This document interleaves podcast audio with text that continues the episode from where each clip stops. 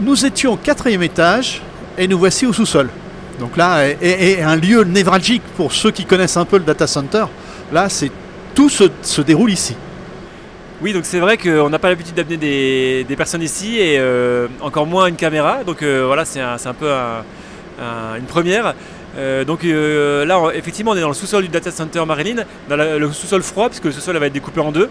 Et donc on sent les flux d'air froid qui, passent et qui vont en fait être injectés au-dessus dans les cinq niveaux du data center. Et là, on voit aussi le mur de brassage optique Hein, puisque 100% du data center est en, brassé en fibre optique, hein, on n'a pas de brassage euh, en cuivre depuis toujours.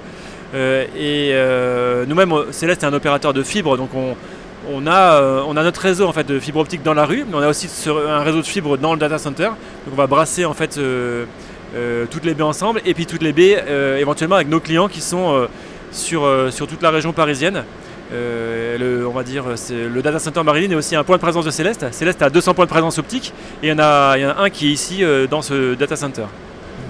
Et donc on est au, cœur de l'historique de, Céleste également. C'est que là, c'est là où on retrouve également la, alors la fibre, c'est une image, mais la fibre télécom de Céleste également. Oui, c'est vrai que Céleste est un opérateur euh, de fibre. Voilà, on a, investi beaucoup dans notre propre réseau de, de fibre optique. Euh, et euh, on pense que la fibre, euh, c'est une infrastructure qui est, très adaptée pour les data centers, parce qu'on va, on va, voilà, voir, c'est très léger, c'est pas inflammable, et ça permet des débits très, importants. Donc, on pense que vraiment c'est très adapté pour les bâtiments, le, câblage interne du data center. On va continuer la visite. Oui. Merci.